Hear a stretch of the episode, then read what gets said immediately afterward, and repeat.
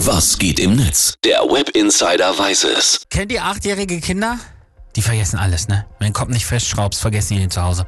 Mein Kleiner hat gestern seine Sportsachen für die Schule vergessen und daraus wurde zu Hause eine sehr unterhaltsame Diskussion.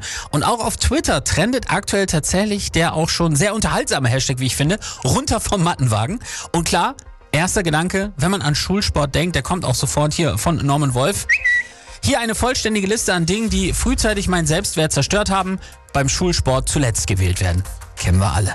Und äh, The Vice assistiert direkt und schreibt, ja, Sex ist nice, aber wurdest du beim Schulsport mal als Erster in eine Mannschaft gewählt? Auch sehr gut. Das Netzteil beschreibt unser aller Gefühle ebenfalls ziemlich gut.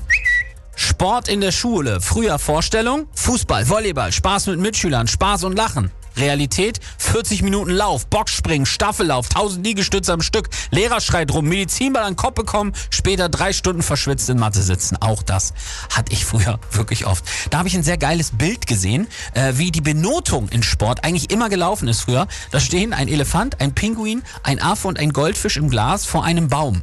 Und der Lehrer sagt, für eine faire Note müssen alle das gleiche machen, also bitte klettert alle auf diesen Baum. So, der braucht jetzt kurz aber er beschreibt eigentlich perfekt, wie bei uns früher die Notenfindung in Sport stattgefunden hat und warum ich, wenn Fußball dran war, immer eine Eins hatte und wenn es Leichtathletik gab, immer knapp an einer Vier vorbeigeschrammt bin. Aber auch die Lehrer haben in Sport so ihre Probleme, wie Halbblutlehrerin äh, hier sehr anschaulich klar macht. Heute war Schule eine Diskussion mit Schülerinnen über die Sinnhaftigkeit und das Verbot von künstlichen Fingernägeln und Schmuck im Schulsport.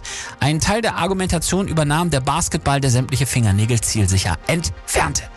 Und zum Schluss der Post, der es für mich eigentlich am schönsten zusammenfasst, was Schulsport eigentlich mit einem gemacht hat, kommt von Ursel aus Mais. Das mit dem Sport und mir hatte sich bereits in der Schule erledigt, als der Sportlehrer sagte, nein, die Schaukel fehlt da nicht, das ist ein Reck.